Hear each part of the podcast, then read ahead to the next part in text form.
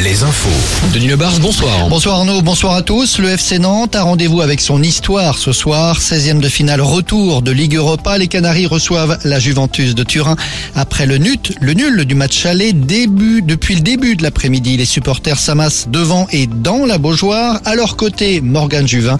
Qu'en est-il de l'atmosphère à trois quarts d'heure du coup d'envoi Morgan eh bien Denis, une ambiance de match à guichet fermé, évidemment avant ce choc de Ligue Europa.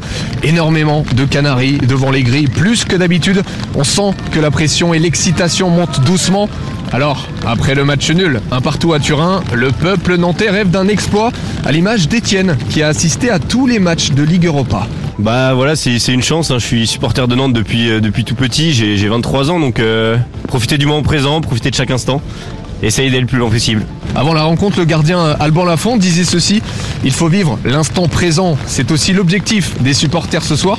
On écoute Teddy. Je pense que euh, ce soir l'ambiance va être folle. On n'a pas connu ça depuis des années. Déjà les phases de poule c'était euh, juste énorme. Donc là ça va être l'apothéose en espérant qu'on puisse gagner. Moi je, mise sur une victoire. Enfin en tout cas je l'espère. Et puis euh, quoi qu'il arrive c'est déjà un super parcours donc c'est vraiment le top. Voilà on retrouve ce soir la Beaujoire des grands soirs Denis. Merci Morgan. Nantes Juventus c'est donc à 18h45. Rennes joue son match retour également à domicile, mais à 21h. Les handballeurs nantais, eux aussi, jouent en Ligue des Champions ce soir à Nantes également, et c'est à 20h30.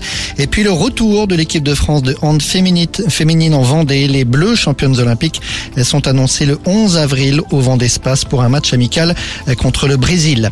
L'enquête sur l'assassinat d'une enseignante hier à Saint-Jean-de-Luz, assassinat que le procureur requalifie en meurtre avec préméditation.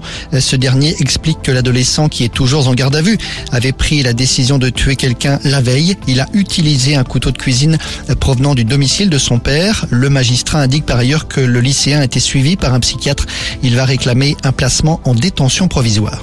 Un important trafic de stupéfiants démantelé dans le nord de Sèvres cette semaine. Une trentaine de gendarmes ont été mobilisés pendant trois jours à Bressuire et autour de la ville. 18 personnes au total ont été interpellées.